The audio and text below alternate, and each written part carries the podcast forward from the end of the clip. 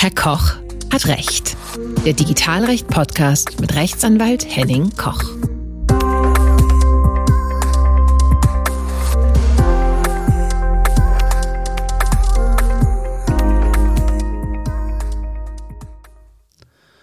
Hallo und herzlich willkommen zu einer neuen Folge.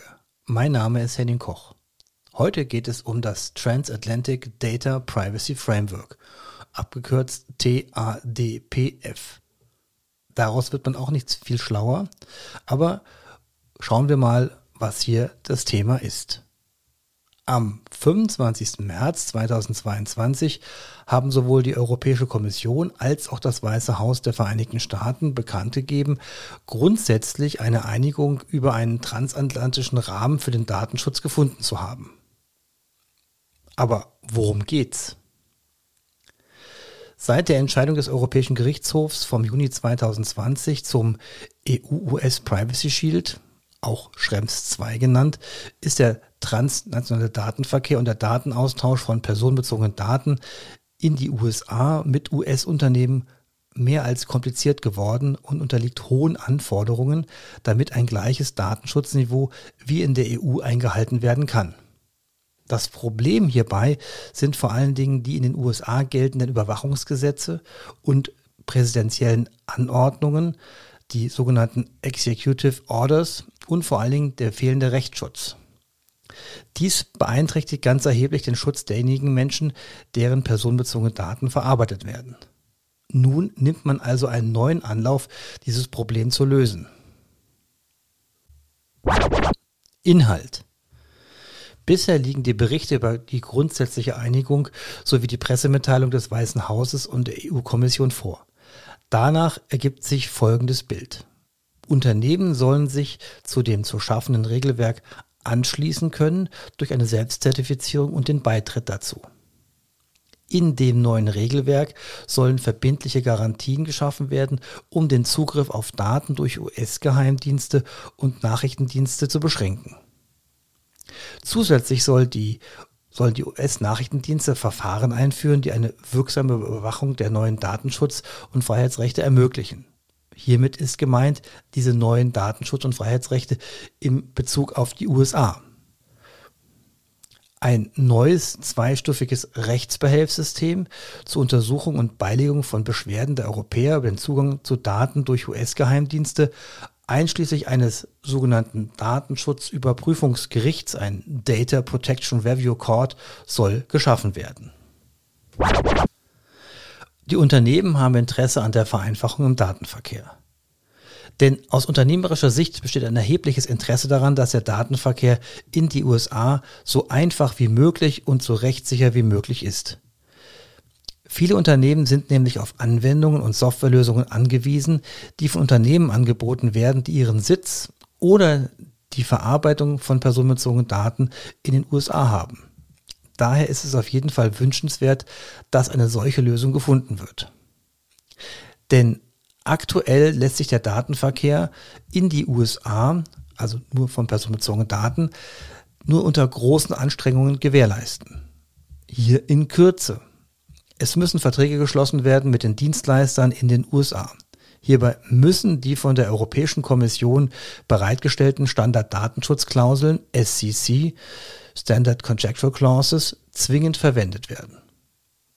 Es müssen technische und organisatorische Maßnahmen getroffen werden, um den Schutz derjenigen Personen, deren Daten verarbeitet werden, zu gewährleisten. Zum Beispiel IP-Anonymisierung und vieles mehr. Das ist aber nicht neu. Und es muss im Rahmen der SCC auch ein sogenanntes Transfer Impact Assessment durchgeführt werden, also eine Folgeabschätzung unter Berücksichtigung der Rechtslage und der Eingriffsmöglichkeiten von Behörden im Empfängerland hier der USA. Allein eine solche Transfer Impactment Assessment kann sehr aufwendig sein. Daher wäre es sehr zu begrüßen, wenn durch ein Abkommen all diese Themen vermieden werden bzw. abgekürzt werden könnten. Die Historie. Was war in der Vergangenheit passiert? Es gab bereits mehrere Datenschutzabkommen zwischen den USA und der EU. Genauer gesagt der EU-Kommission. die aber allesamt aufgrund von Entscheidungen des Europäischen Gerichtshofs nicht mehr in Kraft sind.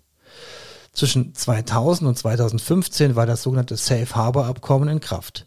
Es regelte die Einhaltung von Datenschutzgrundsätzen, zu welchen US-Unternehmen sich öffentlich bekennen mussten, damit das Schutzniveau als äquivalent zum europäischen Datenschutz angesehen wurde. 2015 jedoch entschied der Europäische Gerichtshof, dass dieses Abkommen unwirksam ist. Das hatte vor allen Dingen mit den rechtlichen Gewährleistungen und den äh, Rechten für die betroffenen Personen zu tun.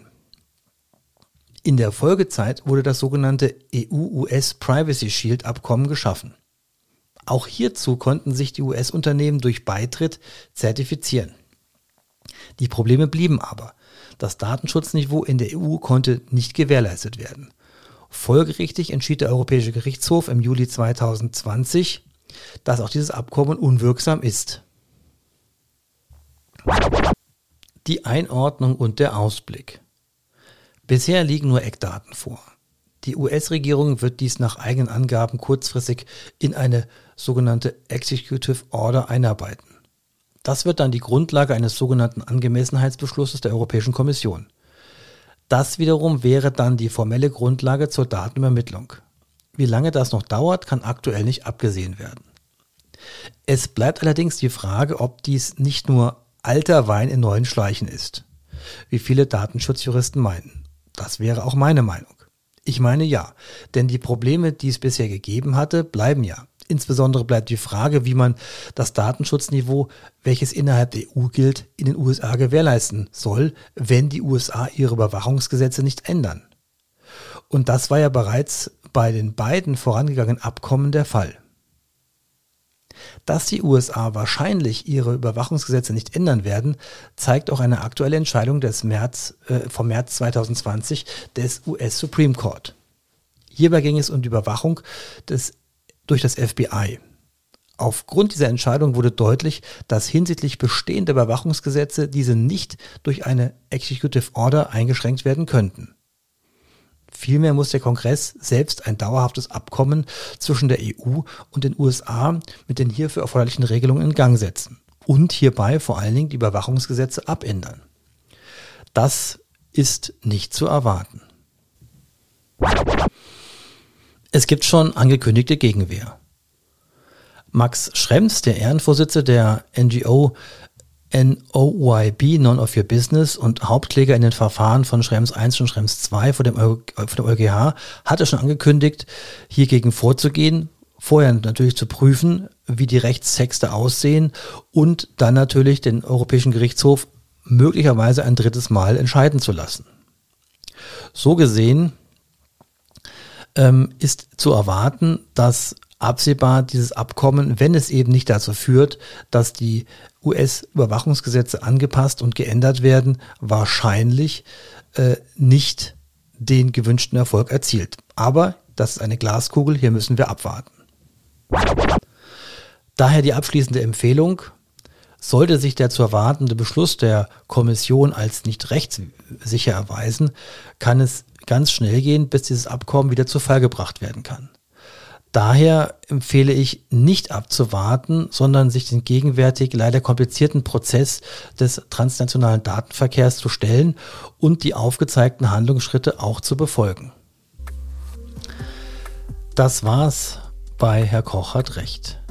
Die Quellen werde ich in den Shownotes verlinken, beziehungsweise auch von der Webseite bereithalten. Da kann man alles nachlesen noch einmal, insbesondere die beiden Stellungnahmen der Kommission und des Weißen Hauses, sowie ein interessanter Artikel zum Thema der zitierten Entscheidung mit dem FBI. Wenn Ihnen die Folge gefallen hat, würde ich mich freuen, wenn Sie bei Apple Podcasts hier eine positive Bewertung abgeben und ein paar Sternchen dalassen. Bitte empfehlen Sie diesen Podcast weiter und bis zum nächsten Mal.